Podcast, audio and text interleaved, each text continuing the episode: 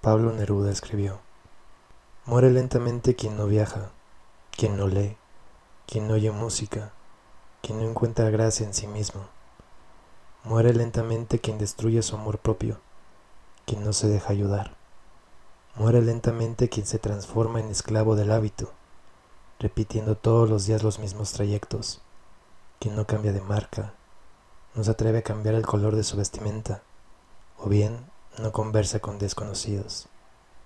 Muere lentamente quien evita una pasión y su remolino de emociones, justamente estas que regresan el brillo a los ojos y restauran los corazones destrozados.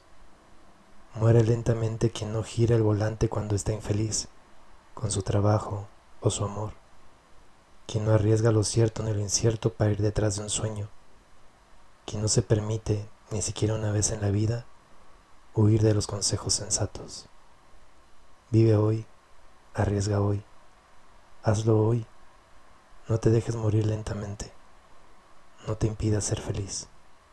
Y es que qué difícil cuando tienes que decir adiós y ni siquiera sabías que aquella despedida era para siempre, que sería la última vez que abrazarías a esa persona tan especial en toda tu vida.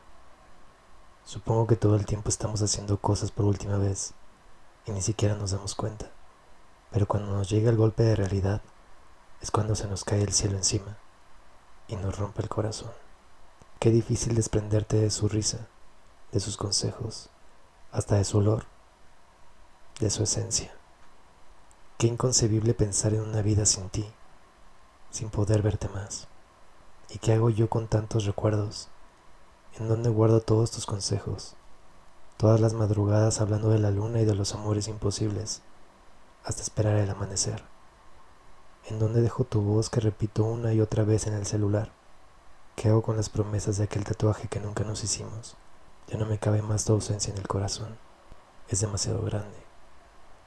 Y no es reclamo, es solo el dolor de saber que ya no estás. Lo que me hace gritarle al universo buscando respuestas, de tratar de entender por qué te fuiste antes, por qué tuviste tan poco tiempo y solo el dolor y la frustración del que se queda. Tengo que confesarte que a veces sueño contigo y te siento tan real. Me gusta pensar que es una forma de esas misteriosas que tiene Dios para que nos podamos comunicar, porque aunque sea por un poco tiempo, puedo contarte mi día, puedo decirte cuánto me haces falta y sobre todo, puedo volverte a abrazar. No sé si la muerte es el final de la vida o si solo sea el principio de algo más grande pero guardo la esperanza de que te encuentres en un lugar mejor, con todos nuestros seres queridos, con todos nuestros ancestros. Tal vez las personas más especiales solo están por un periodo breve de tiempo con nosotros, para mostrarnos todo el amor que tienen y darnos una lección de vida para al final volver a donde pertenecen, que es el cielo.